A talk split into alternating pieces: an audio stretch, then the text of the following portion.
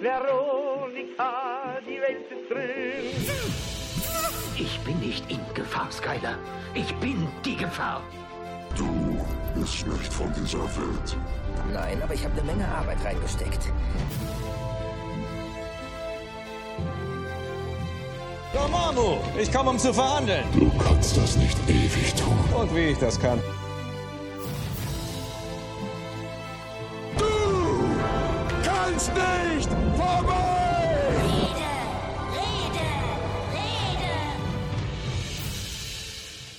Hallo zusammen, hier ist wieder die Film- und Serienrepublik.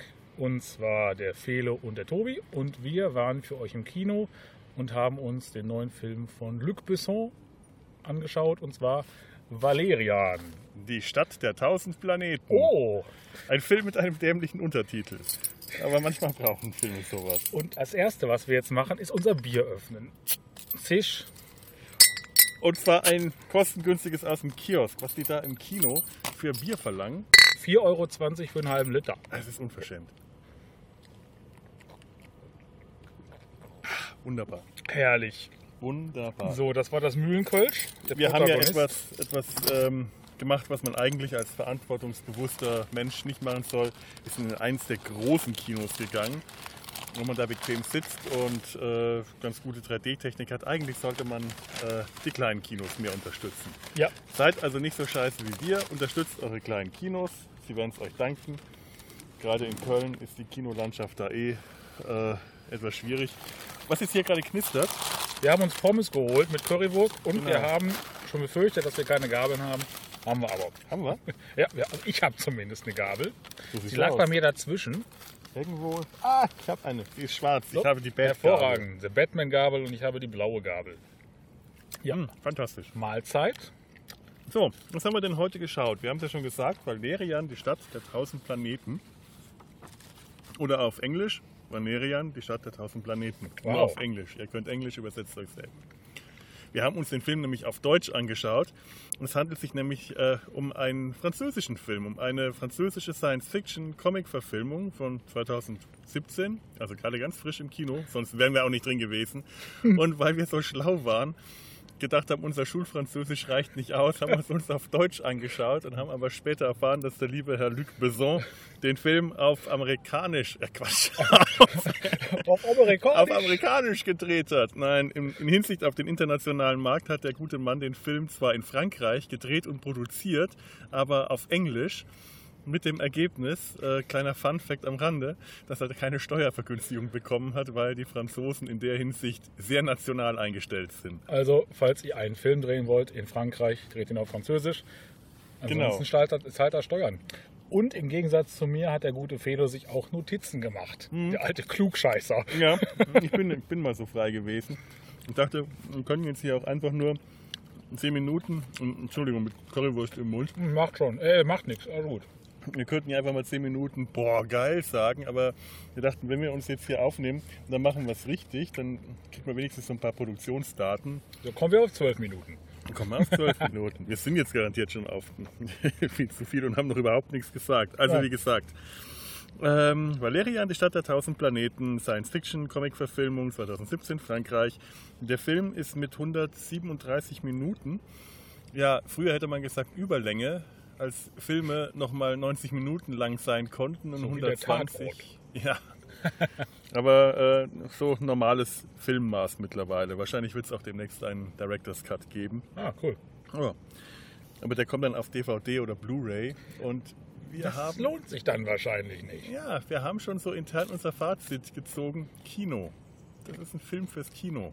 Absolut. Definitiv. Ein, ein Porno für die Augen. Also Ja. man muss es. Also im Kino auf großer Leinwand. Absolut genial. Und auch gerne 3D. Alle schimpfen über die 3D-Brillen. Ich habe die jetzt auch nicht als angenehm empfunden, die Brille. Und ein bisschen holprig war die Projektion. ja, Aber aber es ging. Wir saßen in Reihe 7, richtig schön in der Mitte. Man Ja. musste den Kopf nicht drehen, war nicht zu weit weg, nicht zu nah dran. war ganz gut. Also Und- für mich war das wirklich perfekt. Ein sehr gutes 3D-Erlebnis. Ich glaube für dich auch. ne? Ja, ja, auf jeden Fall. Der Film ist auch definitiv fürs 3D-Kino gemacht und das, obwohl er nicht mit 3D-Kameras gedreht wurde. Also die nee? Spezialisten wissen Bescheid. Ähm, da, da ist die 3D, das 3D hinterher nachträglich aufgepackt worden. Ach, Luc Besson hat gemeint, die Art, wie er filmt, sehr viel mit der Kamera hinter äh, seinen Schauspielern herrennen, da ist sehr viel Action drin und dafür wären die 3D-Kameras zu schwer.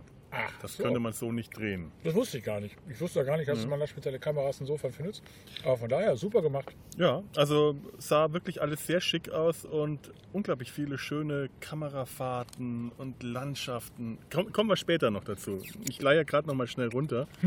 Was es hier so zu wissen gibt, Luc Besson, wem das nicht sagt, der kennt seine Filme, Leon der Profi, Nikita, das fünfte Element, läuft jetzt demnächst auch wieder in einigen Kinos. Im großartigen 4K wird angepriesen. Was immer das bedeuten mag. Das ist, äh, das ist die Bildauflösung. Ähm, High Definition äh, fürs Fernsehen ist 4K. Natürlich, ich war bei 4D und war da sofort im Phantasialand bei dem äh, Piratenfilm. Natürlich 4K. Tims Fernseher kann das auch. Warum soll man dafür ins Kino gehen? Das Blöde ist, 4K ist für einen Fernseher äh, super Auflösung, aber fürs Kino nicht. Alles, was früher schön auf Film gedreht wurde, hatte eine bessere Auflösung als 4K. Das ist so ein bisschen Augenwischerei. Es klingt ganz toll. Aber naja, immerhin. Er kommt nochmal ins Kino demnächst. Ähm, das fünfte Element. Das sollte man nicht verpassen. Grandioser Film. Großartig. Lilo Dallas, Multipass. ja. Ähm, die Hauptdarsteller, äh, nämlich Valerian und Lorelin, das waren Dan- Dane DeHaan und Cara Delevingne. Ich hoffe, ich habe sie beide richtig au- ausgesprochen. Super, ich war mit denen vorhin noch ein Bier trinken. Die haben sich genau so vorgestellt. Ja, genau.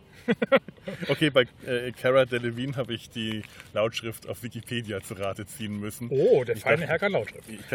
Naja, zumindest sah es so aus, als ob es Delevine und nicht Delevinier oder sonst was heißt. Die Frau ist auch keine Französin, sie ist tatsächlich Britin Aha. und war vorher Model. Oh, Und äh, ja, ich fand schade, da, dass sie immer so viel anhatte. Am Anfang nicht, aber immer noch zu viel. Ja, immer Es noch war zu hübsch. viel. Also man hübsch man hätte ihr. beinahe mal Nippel gesehen, aber das wären dann ohnehin 3D-Nippel gewesen. Wir hatten uns im Vorfeld noch darüber unterhalten. Der Film hat FSK 12. Ich kann hier mal die Begründung vorlesen. Die ist traurig. Der Film ist sehr bildgewaltig und enthält einige rasante Action-Szenen. Gewalthandlungen werden jedoch meist aus der Distanz gezeigt und sind unblutig inszeniert. Daher steht hier keine Überforderung bei Zuschauern ab zwölf Jahren zu befürchten. Inhaltlich behandelt der Film Themen wie Machtmissbrauch, Krieg und Friede, Ökologie und Bürgerrechte. Bürgerrechte. Ja, das stimmt sogar. Für Kinder ab zwölf Jahren ist dabei klar verständlich, dass der Film für Werte wie Frieden, Liebe und Gleichberechtigung im Hinblick auf Geschlechterrollen plädiert. Freundschaft. Liebe! Echt, FSK 12. Wenn, wenn es ein rein französischer Film wäre, hätte man Nippel gesehen. Ich glaube auch. Also das fünfte Element ist auch, hat auch eine Jugendfreigabe bekommen und man hat, äh, äh, wie, wie hieß sie, Mila Jovovic, Mila Jovovich, ja, ja. nackt auf der Liege liegen sehen. Es rattert gerade so schön, der Zug fährt durch. Ja, wir haben extra für Ambiente gesucht. Ja, Wir sitzen in Gremberghofen im Verteilerbahnhof. nur für euch, keine, keine Mühen Nur für gescheut. euch, auf einem Waggon. Ja, aber äh, zum Beispiel ein Film wie Adele und das Geheimnis des Pharaos, auch ein Luc Besson-Film, ein ganz äh, fantastisch skurriler Abenteuerfilm, so, äh, wie, wie, wie, ich will immer viktorianisch sagen, aber er spielt ja in Paris, also die, die Zeit. Paris, ja, nur eben Paris, genau, Pariser. Und das ist ein wirklich äh, skurriler, seltsamer Film, der definitiv nicht erwachsen ist. Und auch da zieht sich die hübsche Hauptdarstellerin aus und es ist vollkommen harmlos. Es ist ganz leicht erotisch, einfach weil sie hübsch ausschaut und sie liegt in der Badewanne. Und wir, wir haben uns vorher noch über Nacktszenen unterhalten. Seit Game of Thrones und True Blood und so hat man immer so das Gefühl, sobald man hört, dass in Nacktszenen geht's hart zur Sache. Und dass eine Nacktszene auch einfach nur sanft erotisch oder einfach harmlos sein kann. Und sogar zum Inhalt passen, einfach nur da ist. Einfach nur da ist. Ja, ich meine, äh, Badewanne. Das hat bei Adele hat es tatsächlich einfach gepasst. Es hat zur Handlung gepasst und es war nichts Anrüchiges dran. Äh, französische Filme haben das seit eh und je gemacht. Und äh, ich habe gefü- das Gefühl, dass durch solche Filme, äh, durch, durch Serien wie äh, äh, Game of Thrones, da eher eine gewisse neue Brüderie nachgewachsen ist. Ja. Und also ich, ich finde schade, es hätte hier gepasst, aber wie gesagt, Herr Besson hat äh, den Blick aufs internationale Publikum geworfen, deswegen auch amerikanisch. Darum muss der auch zu Recht Steuern Ja. zahlen. Das, genau. Die haben, das hat die nicht, also nicht die Sprache hat die gestört. Die haben angeschaut und gesagt, Monsieur Besson, wir sehen keine Nippel. Sollen Sie steuern? Die Nippelsteuer wird für Sie verdreifacht. Das ist hier wohl, das ist kein französischer Film, keine Nacktheit. Kurz zum Thema Badewanne. Ich glaube, dass die Franzosen in der Badewanne genauso nackt rumliegen wie wir, also kann man da auch Nippel sehen. Jawohl, so ist es einfach. Wenn, wenn Tim jetzt hier wäre, hätte er uns schon längst ausgebremst. Wahrscheinlich. Das, ähm, falls es irgendjemand noch nicht gemerkt hat, Tim ist gerade nicht hier. Wir grüßen ihn an dieser Stelle. Wir grüßen natürlich auch Olli, weil der ist auch nicht hier. Weil Felo und ich halt alleine im Kino waren, ganz romantisch. Ein äh, Tête-à-Tête, Ein schönes Separé nur für uns. ja, mit 5000 anderen, nee, drei anderen Leuten im Kino.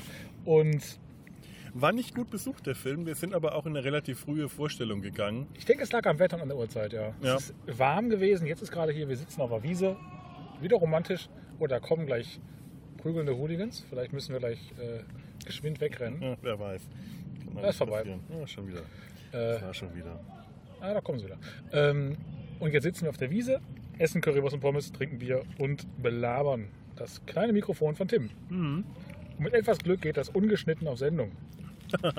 Wer weiß. Vielleicht schneide ich es mal selber. Oh. Wollte ich sowieso schon die ganze Zeit mal machen. Mhm. Ja. Cara Delevingne kennt man ähm, aus Suicide Squad.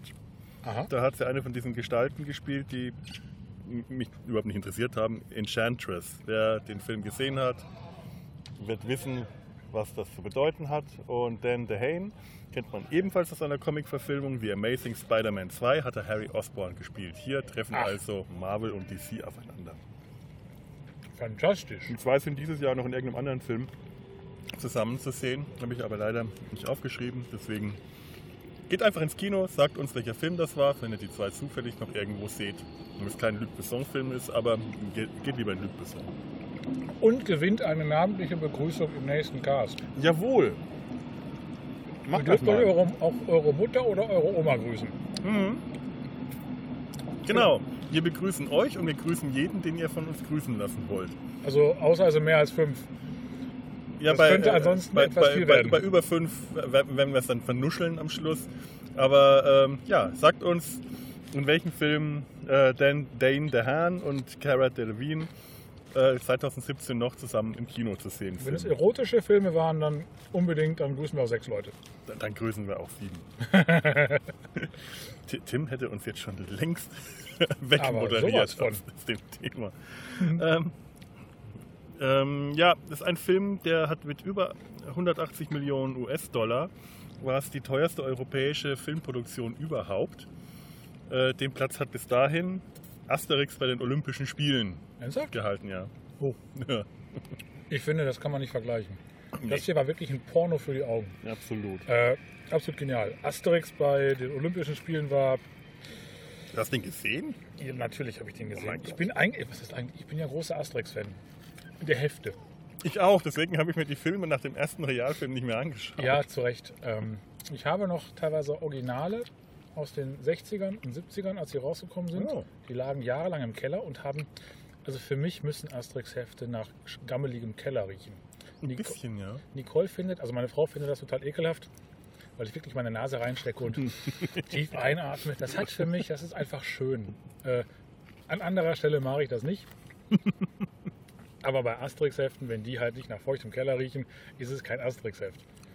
Und die Realverfilmungen Ja. sind der größte Scheiße. Ach, die sind absolut schrecklich. Lass uns da nicht drüber reden. Trotz teilweise das, guter Schauspieler. Also Christian Clavier- äh, das ist ein toller Schauspieler, auch Gerard Depardieu. Der spielt zwar meistens nur noch Gerard Depardieu, aber früher konnte der mal was. ja, und er kann super Flugzeuge pinkeln. Unser Held. Ja. Ja, ähm, der, das, der teuerste französische Film davor war das fünfte Element. Und damit sind wir wieder Ah, äh, bei Luc Besson. Aber ja, Comics, ähm, das stimmt schon. Also ich, ich mag das auch, diesen Comic-Geruch, dieses, dieses Pa- Papier- und Druckerschwärze, ein Ja. ganz eigener Geruch.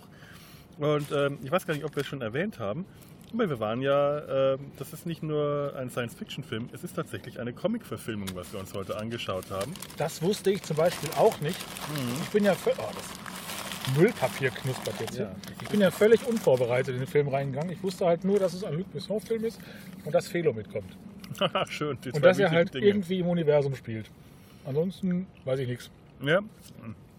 Ich hatte am Anfang auch nur gewusst, Valerian und ja, dachte, wie Valerian und wie heißt die? Ich dachte, das heißt, der Comic heißt Valerian und Veronique. So heißt der Comic nämlich tatsächlich in Deutschland.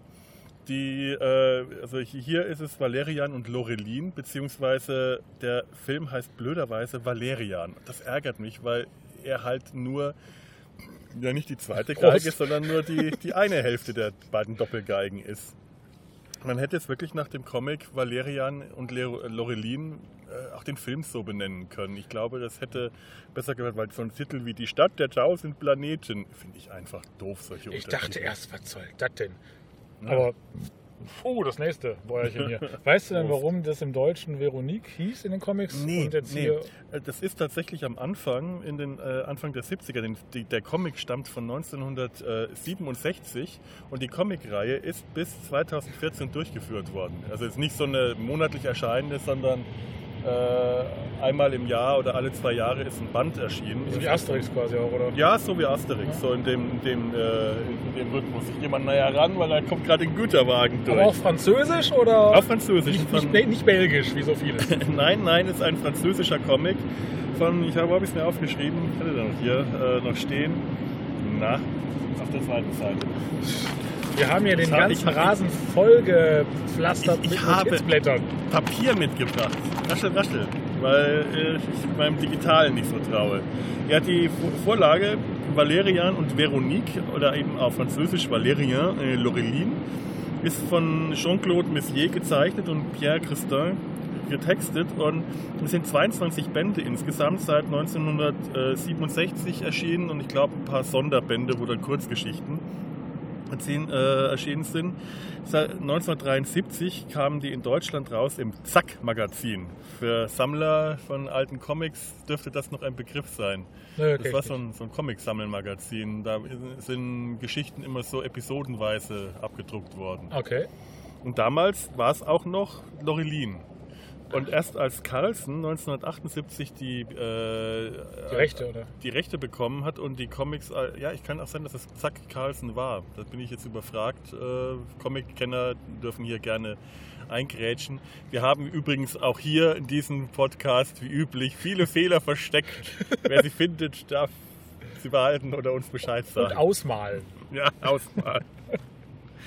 äh, ja, äh, Carlsen hat dann den Namen geändert und die Gründe sind nicht ganz klar. Also wahrscheinlich war also Namensänderungen in Comics, gerade in französischen Comics in der deutschen Übersetzung waren üblich. In, äh, nicht nur in, in Deutschland, in Schweden heißt zum Beispiel heißt das Valentin und Linda. Ja, toller Name. Linda macht die Frau gleich so viel erotisch. Klingt sofort nach einem schwedischen Softporno aus den 70ern. Absolut. Werden wir wahrscheinlich niemals bekasten, aber wir wissen, was gemeint Wir ist. Warum liegt hier Stroh? Ah, ja, aber ich glaube, Lorelin, man hat sich einfach gedacht, äh, das weiß, kann der deutsche Comicleser nicht verstehen. Ausgeschrieben heißt das Laureline Ja. und das klingt dann einfach eher wie, keine Ahnung, Sabine oder gute Mine. Valerian und Sabine. Valerian und Sabine. Und bei Veronique äh, dachten die, das klingt gut, das klingt französisch, aber man kann es sofort aussprechen. Das wissen die. Ich, ich glaube, das, ist- das kann wirklich ein Grund sein. Wir hatten Mhm. das ja auch, glaube ich, in anderen, anderen Comics oder auch Filmen, dass dann seltsame deutsche Namen genommen wurden. Mhm. Mir fällt das ja spontan nichts ein. Scheiße vorbereitet? Nur fällt einer ein, Ich habe ja aber gerade Mayonnaise im Mund. Ja, nicht nur im Mund, im ganzen Gesicht. Der, weil unser, ähm, unser ähm, Serienrepublikspräsident heute nicht da ist, da kennst du doch eine Comicfigur, an der, an die du dich jetzt erinnerst. und Struppi. Tim und Struppi. Ja, Rintintin. Nein, Tintin. Rintintin. Rin- Rin- Rintintin? Nein, Rin, Rintintin ist, ist der Hund aus einer, aus einer Comicserie aus dem ähm, Rantanplan. Eine Parodie. Zu de, also Rantanplan aus den Lucky Luke Comics Ja. ist eine Parodie zu Rantantin. Ach, Und ich bin mir nicht sicher, ob das ein Comic-Hund ist oder aus einer Fernsehserie. Aber äh, Tim und Struppi ist äh, auf Französisch ist einfach nur Tintin. Ach so.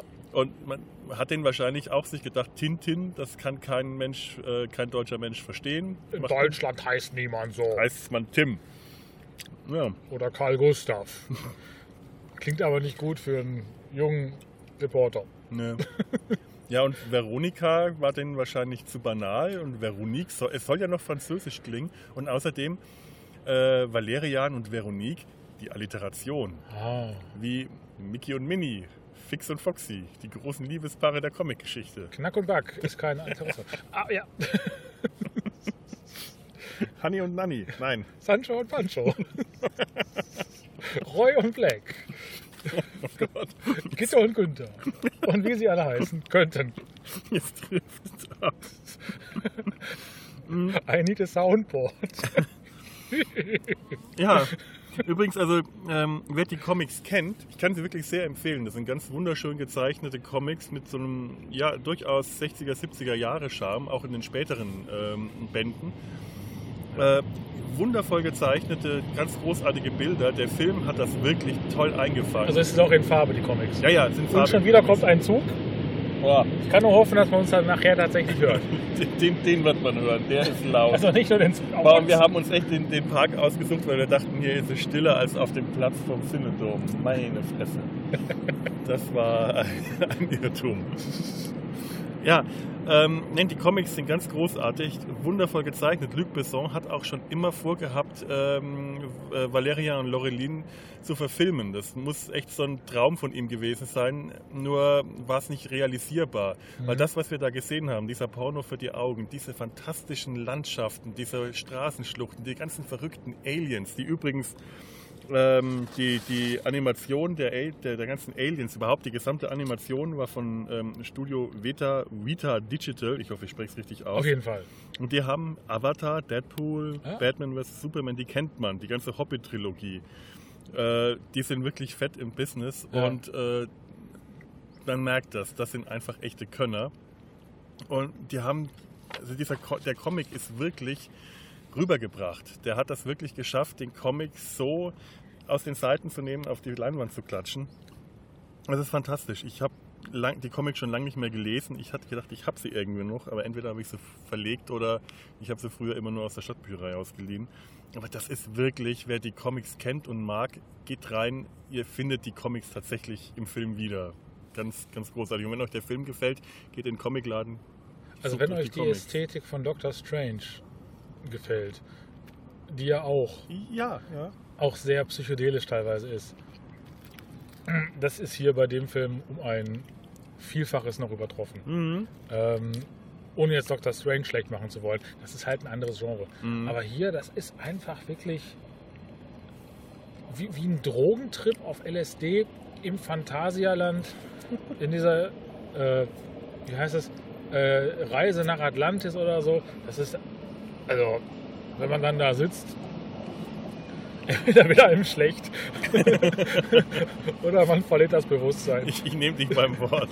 Ich war noch nie im Phantasialand, aber äh, ja, das kann ich mir gut vorstellen. Das ist absolut genial. Auch immer diese Musik da doch hinten dran. Das ist, Was jetzt im Phantasialand? Im Phantasialand Okay. geht es einem tierisch auf den Sack, aber auch teilweise hier dieses leichte Ja. Hintergrund, das ist schon. Ja, es ist wirklich, äh, es passt auch alles zusammen. Äh, ja gut, nicht ganz. Wir kommen gleich auch noch zu ein paar Dingen, die uns nicht so gefallen haben. Ja. Aber äh, es ist einfach ein Fest für die Sinne. Man sitzt da drin und ist wirklich erschlagen. Wenn man sich so einen Film, wir haben uns äh, äh, vorhin gedacht, ja, äh, unter Umständen hätten wir den Film irgendwie in einem Jahr auf DVD oder auf Ja. Netflix geschaut, hätten uns bei Tim auf dem Sofa äh, zusammengefunden. Auch großer Fernseher, äh, toller Sound. Und hinterher hätten wir möglicherweise gesagt, was für ein Scheiß. Zum Glück haben wir den nicht im Kino gesehen. Ja, da, ja, das sind dann so Filme, wo man sagt, ach nee, gut, dass ich damals nicht ins Kino gegangen bin. Und das ist falsch. Das ist ein Film, der wirklich fürs Kino gemacht ist. Äh, der Film hat schon ganz viel Kritik bekommen für die Story und zwar durchaus Zu Recht. zu Recht. Absolut zu Recht. Ja. Die Story, äh, am Anfang funktioniert sie ganz gut. Äh, später denkst du dir, äh, da ist überhaupt kein Fluss drin. Dann gibt es ein paar Längen, dann geht's wieder, dann zieht es an, rasant, aber man, man, es holpert so ein bisschen vor sich hin, die Handlung. Und die Dialoge sind zum Teil, gerade wenn es um die Romantik zwischen äh, den haben wir eigentlich gesagt, dass wir, dass wir spoilern? Ach ja, wir spoilern hier Wir ohne spoilern Ende. Ne? Also, übrigens. Nein, nein, wir, äh, wir haben jetzt im Inhalt noch nicht so viel gesagt. Wir spoilern hier. Ihr habt jetzt hier äh, nichts erfahren, was ihr nicht auch äh, in irgendeiner kurzen Zusammenfassung in einer Kinovorschau äh, sehen könnt.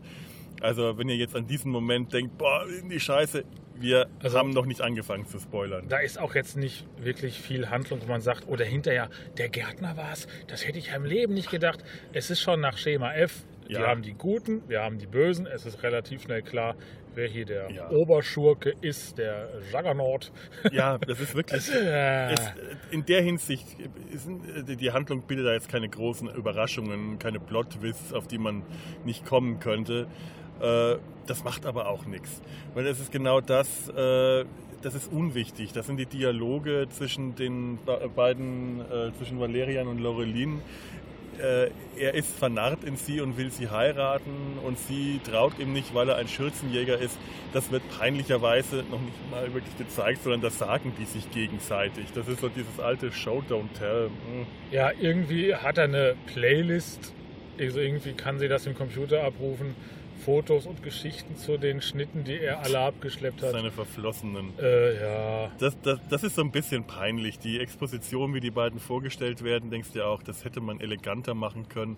Und später, jedes Mal, wenn die, die Handlung auf diese Romanze kommt, auf diese Liebesgeschichte, dann flachen die Dialoge ab und du denkst dir, ja, macht weiter, das will ich nicht sehen, dafür geht man nicht rein. Also du, du merkst richtig, dieser Teil ist Ja. komplett unwichtig, der ist aber auch also unwichtig in jeder Hinsicht, unwichtig im Skript, unwichtig für den Zuschauer.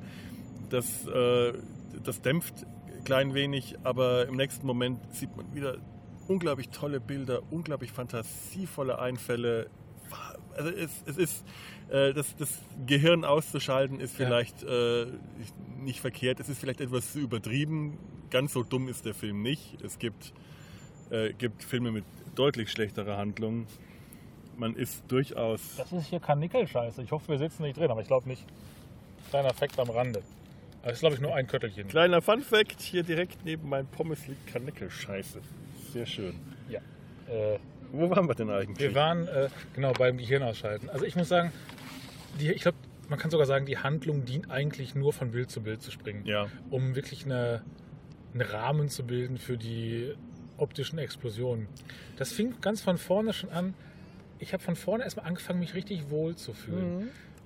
Äh, es, es fängt ja sowas von banal an. Ich dachte so, okay, wir sind jetzt hier irgendwie in einem Das am Strand oder im ja, am, am, am Strand schon. Also, also nicht direkt am Anfang. Mhm. Direkt, ganz am Anfang dachte ich, geil, Rutger Hauer.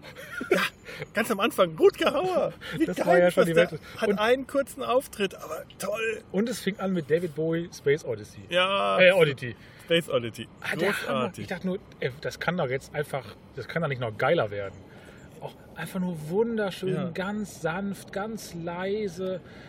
Und ich dachte, okay, das ist irgendwie jetzt so ein, könnte auch so ein äh, Dokumentationsfilm von Al Gore sein.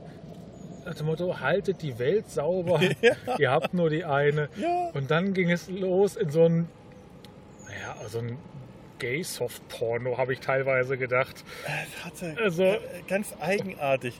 Wir, befinden uns auf einer wunderschönen paradiesischen Welt. Strand, ein wunderschöner Strand. Überall liegen riesige Muscheln verstreut, in denen wunderschöne Wesen leben. Eine von denen räkelt sich äh, in einem dünnen Hemdchen, dass ihr gerade nicht über die digitalen Nippel rutscht. Und sie wäscht sich und sie glänzen und glitzern. Sie wäscht sich mit Perlen. Wäscht sich mit Perlen. Die Perlen sind ja wichtig. Ja. Die, die spielen hier eine ganz wesentliche inhaltliche. Keine, ist Scheiß drin. Ja, völlig egal. Ey, wirklich, äh, das, das klingt jetzt negativ, wenn wir sagen, der Inhalt ist doof und uninteressant. Äh, das, das ist nicht so negativ, wie es sein mag. Weil man, äh, klar, man kommt jetzt aus dem Kino und wir sind äh, naturgemäß begeistert, weil wir gerade einen bildgewaltigen Film gesehen haben. Da ist man immer etwas weniger kritisch. Aber dieser Film ist einfach wunderschön. Allein diese ganze Szenerie auf dem Planeten am Strand. Alter Mann muss sich bewegen. Oh Gott. Guck dir alles. Die ganzen Abdrücke meiner Haut. Oh.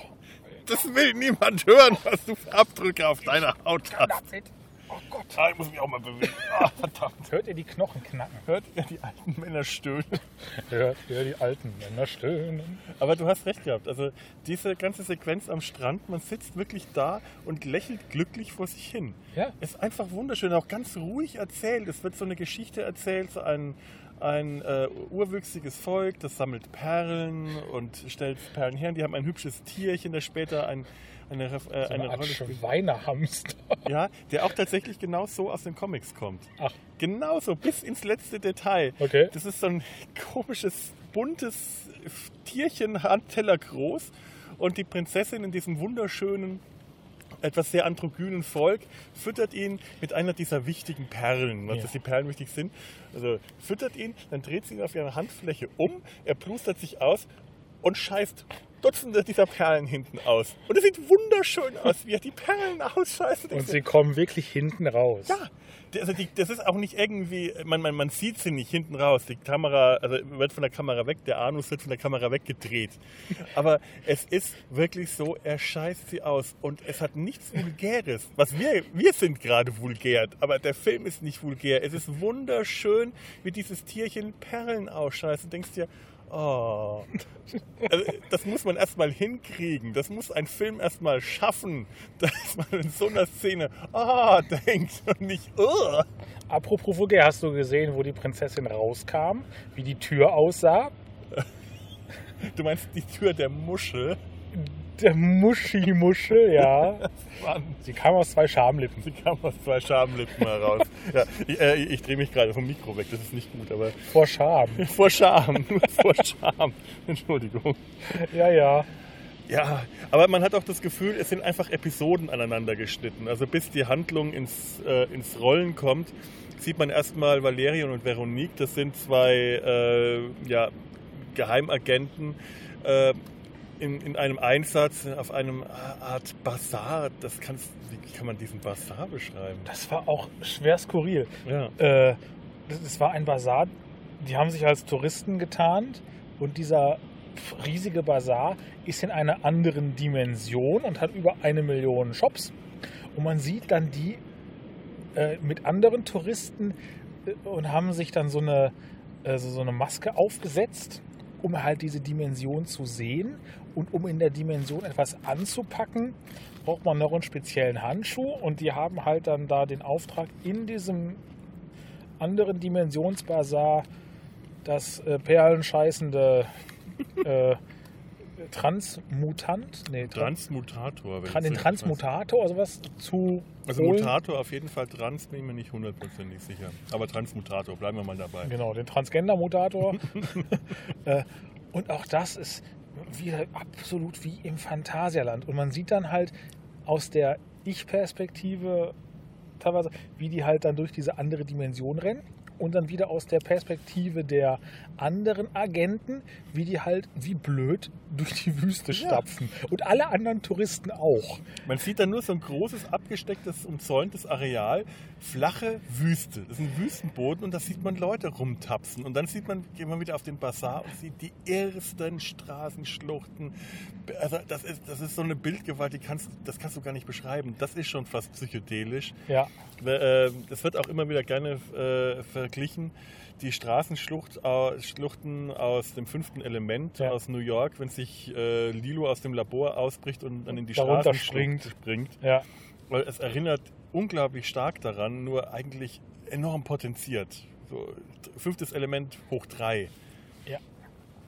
Das, äh, da, da, da, dreht man einfach ab. Aber es ist auch so raffiniert gemacht. Es ist wirklich unglaublich äh, raffiniert. Also das, was der Film an Raffinesse beim Skript, bei, bei, bei der Handlung, bei den Dialogen zum Teil vermisst, das hat der bildmäßig, äh, ist dieser Film wirklich raffiniert. Der ist elegant, der ist schön. Also das ist so toll. Man sitzt die ganze Zeit und denkt da, boah, was haben die für geniale, kreative Einfälle gehabt. Immer wieder auch mal Dinge zum Schmunzeln. Ja. Äh, wo, und das war für mich wirklich eine Mischung aus LSD-Trip, Phantasialand, äh, äh, was habe ich gesagt? Oder hier natürlich fünfte Element, ganz klar. Also die Ästhetik ist eins zu eins, äh, nicht kopiert, aber zitiert sich da ohne Ende positiv. Ähm, Dann hier, wie heißt noch von, von Hensen hier, die, was habe ich da gesagt? Äh, diese Science-Fiction-Klamotte da. Ach, verdammt, ich hab's, ja, du hast Ach, vorhin ich habe es doch gerade noch hab's- gesagt. Ja. Ähm, Sky. Wer es weiß, der kriegt einen Keks. Nein. ähm, Wer es weiß, darf seine Oma grüßen. Wir grüßen heute noch alle Fast, Verwandten. Farscape. Farscape. Genau, Farscape Pech und die gehabt. Fraggles. Äh, genau, es gibt keine, keine Grüße. Äh, und all sowas. Die Freckles, dieses kleine Kind auf der Ja, untersten Ebene. Ich da dachte ich, wäre so ein Doser. Die Dose! Oh mein Gott!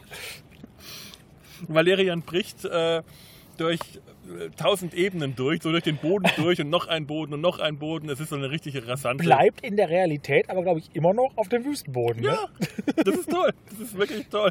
Der verlässt diese eine Ebene im Wüstenboden nicht, aber in der anderen Dimension. Knallt er hunderte Kilometer in den Erdboden Ja, rein. das geht tief. Da ist richtig Tiefe drin.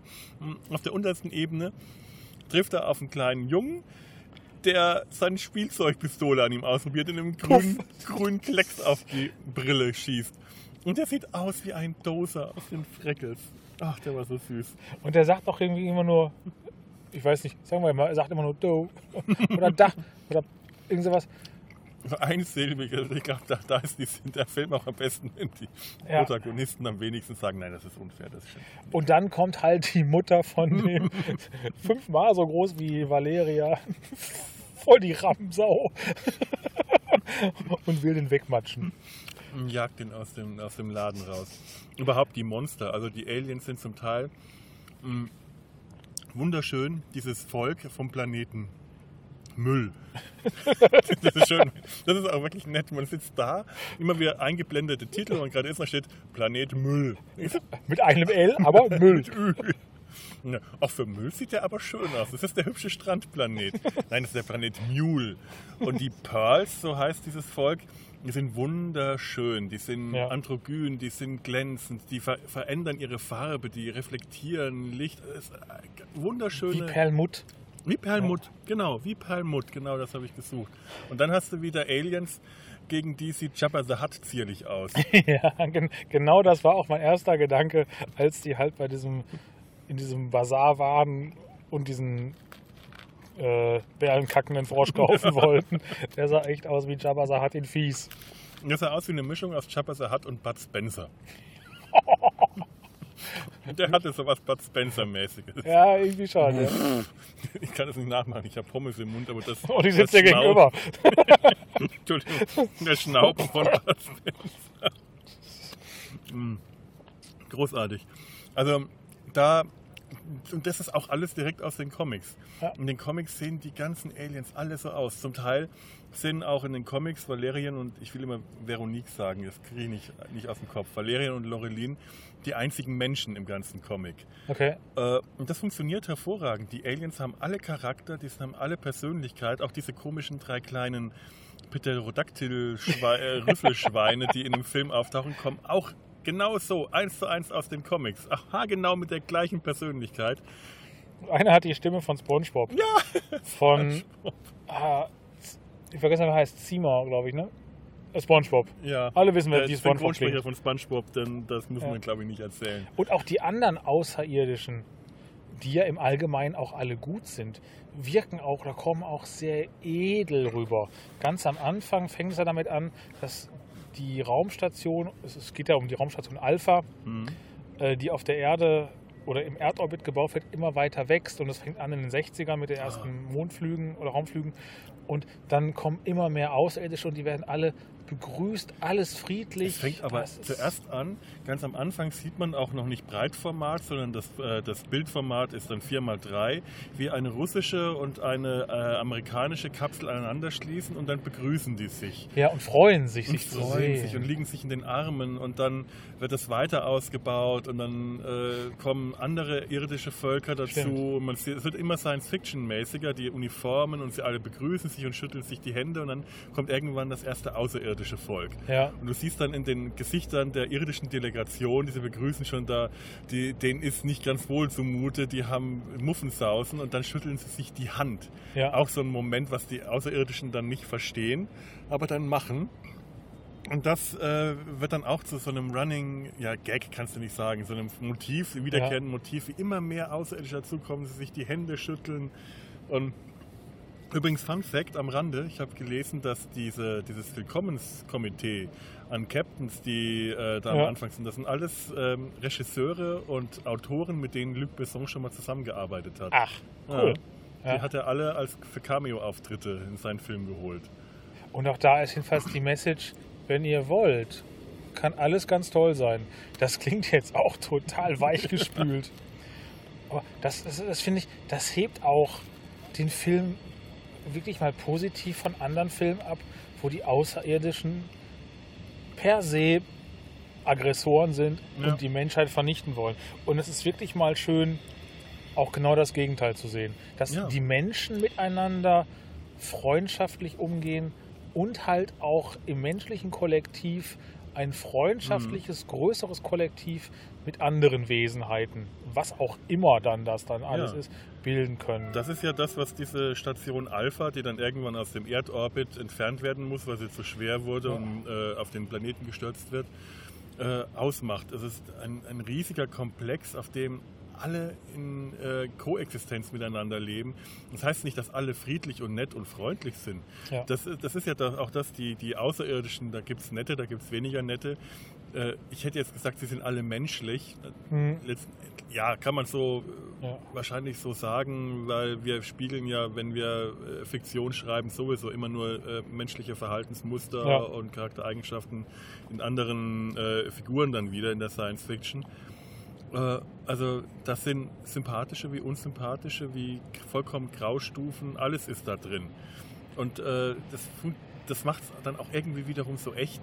Ja. Die, diese Aliens, die wirken alle echt, die wirken äh, na- nachvollziehbar. Und auch hier der Böse, der, der Commander, der ist auch nicht böse, weil er tatsächlich ein, ich sag mal, aus, aus dunkelster Seele getriebener Bösewicht ist, der irgendwie hier äh, die Welt zerstören will oder weil er einfach Macht will.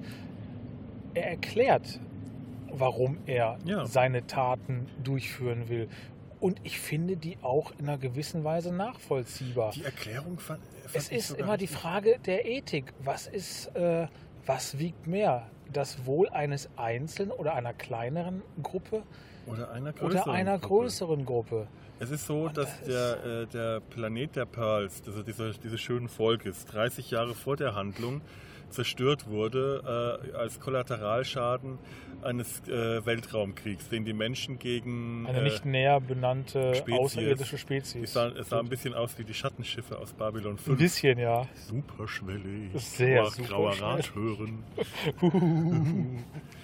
und und äh, übrigens, Sie reden hören, wollte ich ja auch noch sagen. Sascha hat nämlich neulich einen schönen Podcast über das fünfte Element gemacht. Ah. Bei Sie reden. Äh, ja, jetzt haben wir zweimal den Sascha hier geplackt.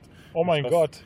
Ich hoffe, wir müssen jetzt keine Flyer mitnehmen, wenn wir uns das fünfte Element im Kino anschauen. Das hat er nachher- nämlich gewollt, der Kerl. Wir geben nachher unsere Kontonummer, dann könnt ihr uns ein bisschen was überweisen. Also Sascha kann das.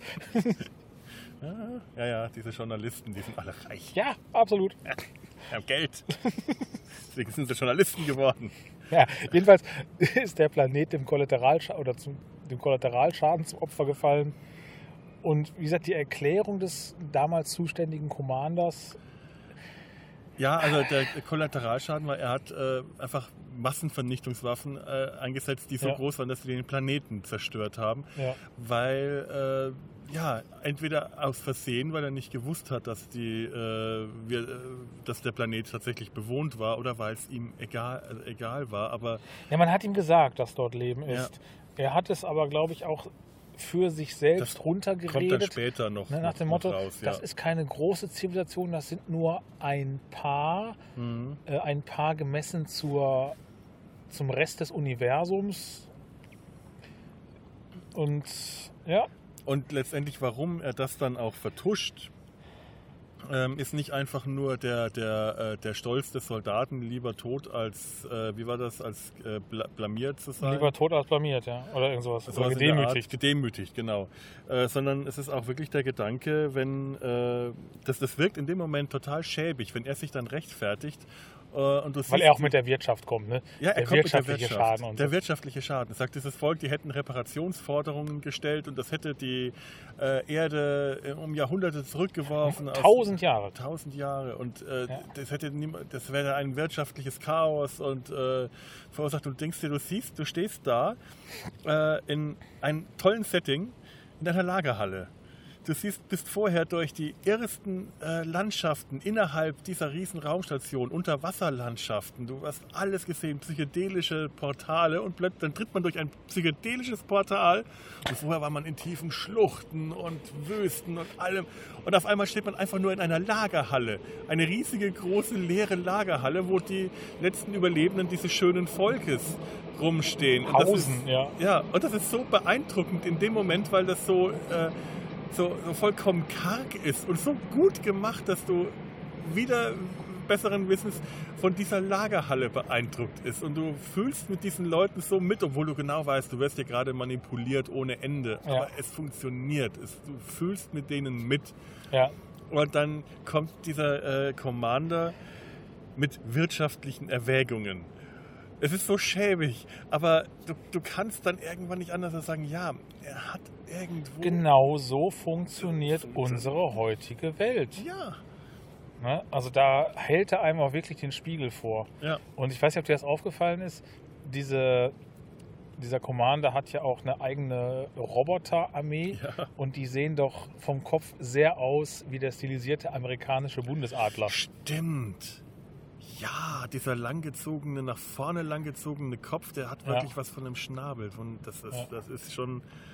Ich weiß nicht, ob das tatsächlich die Absicht von Luc Besson oder von den Designern war, aber jetzt, wo du sagst, habe ich das im Kopf, ja. ja auf jeden Ja, Fall.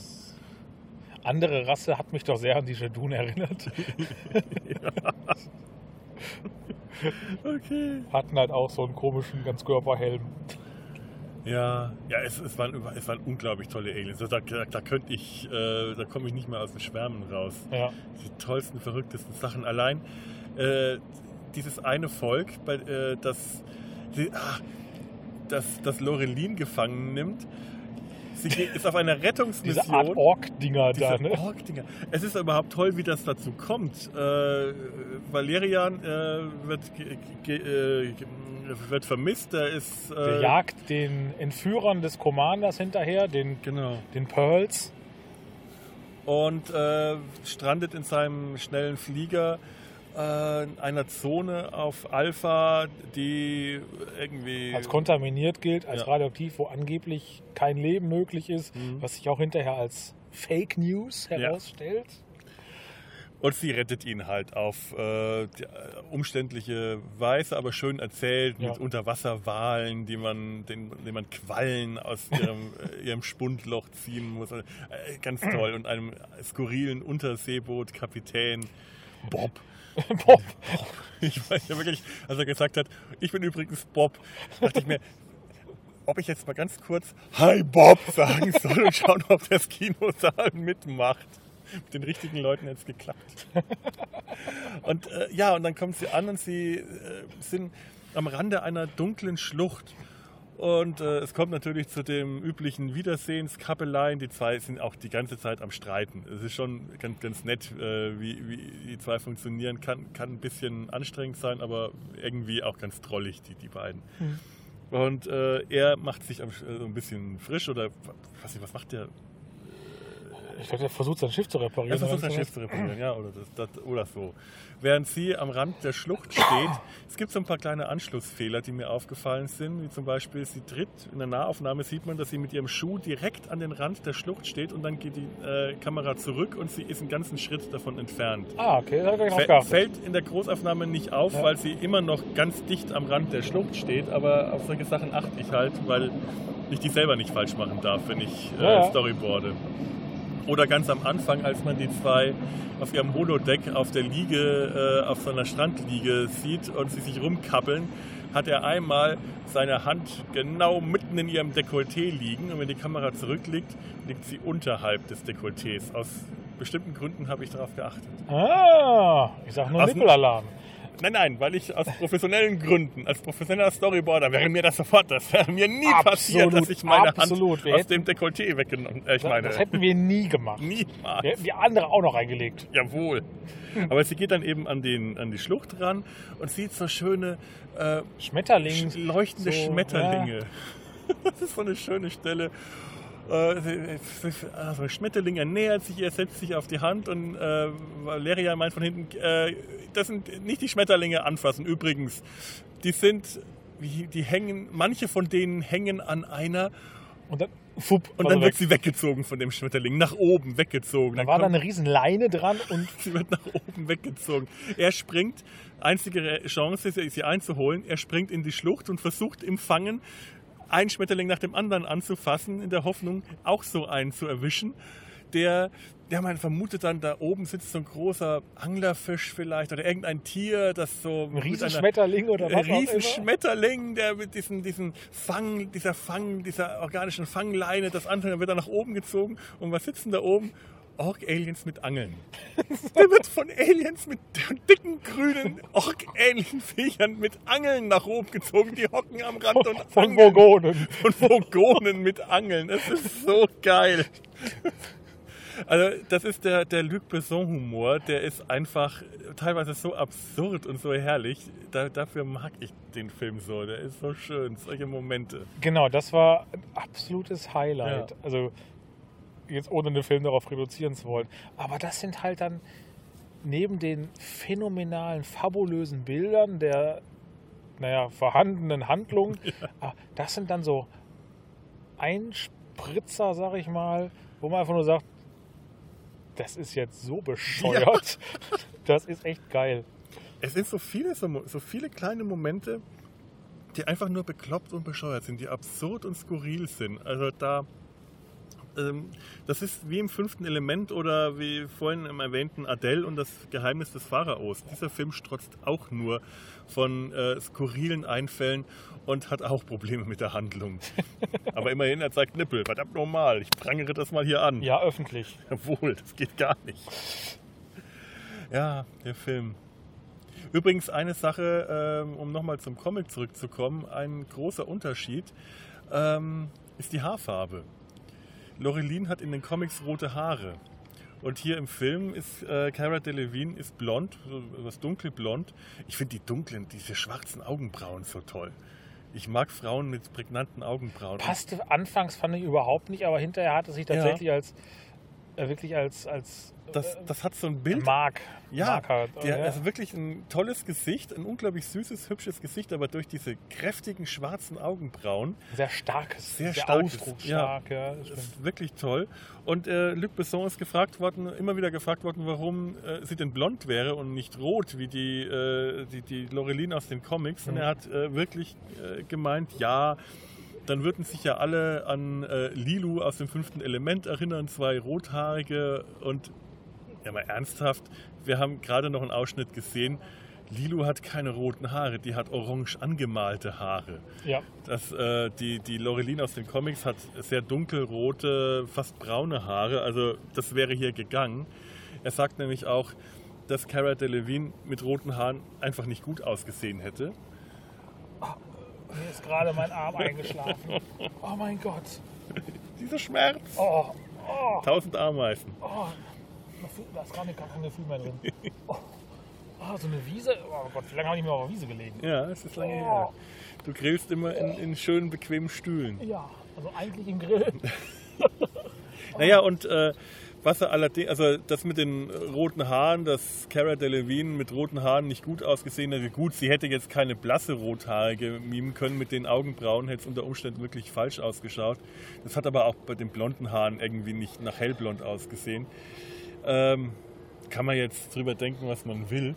Aber er hat äh, dann, letztes Argument war, äh, letzten Endes wird die Figur auch nicht durch die Haarfarbe definiert, sondern durch ihren Charakter. Und ich, soweit ich mich erinnere, ist der ziemlich gut wieder ge- getroffen. Und kann man dann schon. Ich hab, ah! Hasengürtel, ich habe gerade in die Hasengürtel gelangt. Wir, wir podcasten in Zukunft lieber wieder von zu Hause. Back to Nature, das ist nichts für uns. Wir sind Aber es ist halt trotzdem schade, so Besetzungen, gerade bei Comic-Verfilmungen, wenn die so nicht dem Vorbild gerecht werden. Man hat einfach ein optisches Bild. Und äh, das optische Bild bei Lorelin, die ist einfach rothaarig. Also das macht diese Figur tatsächlich optisch, diese Comicfigur rein optisch extrem aus. Wie auch äh, Valerian in den Comics äh, zwar auch schwarzhaarig ist, aber ein bisschen anders wirkt. In manchen Comics hat er eine sehr dunkle Hautfarbe, da wirkt er fast indisch und sehr, äh, sehr, sehr markantes Gesicht. In anderen ist er wieder heller koloriert. Ja. Den hätte man jetzt in, äh, also ich möchte jetzt hier nicht von Whitewashing reden, weil das, das ist es, das wäre jetzt äh, übertrieben. Aber äh, beide entsprechen jetzt nicht so richtig 100% den, den Vorgaben.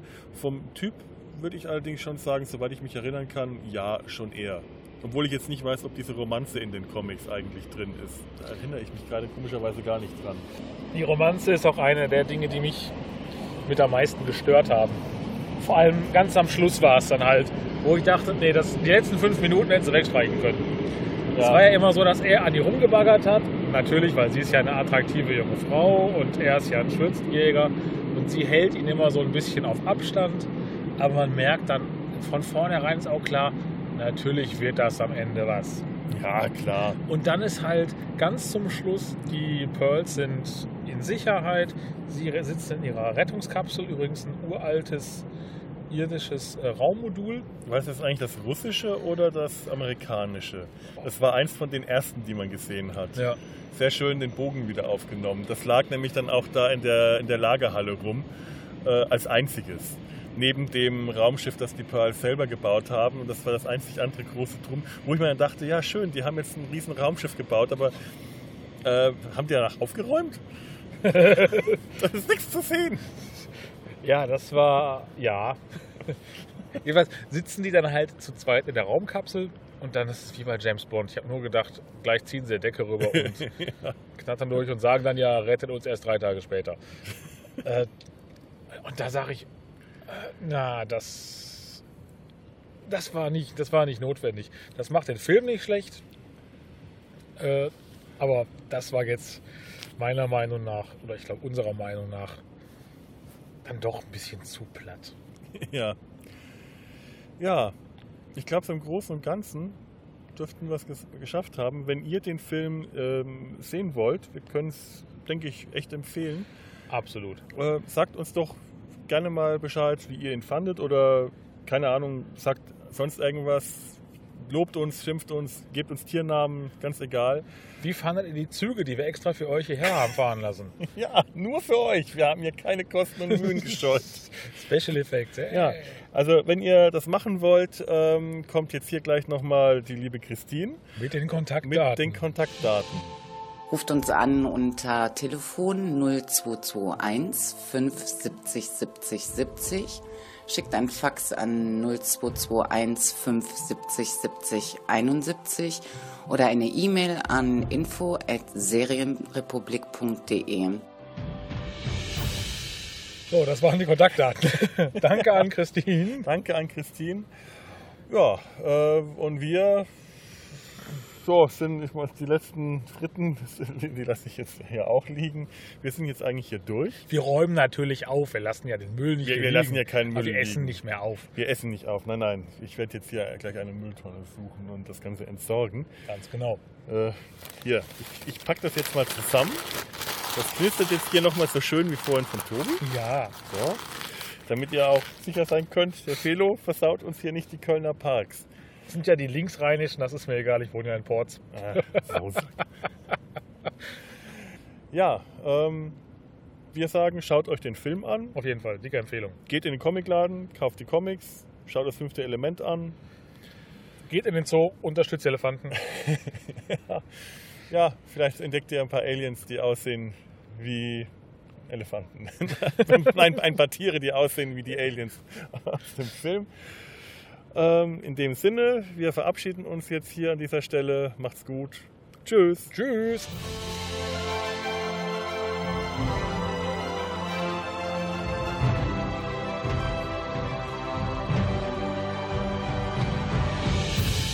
Flieht, ihr Narren!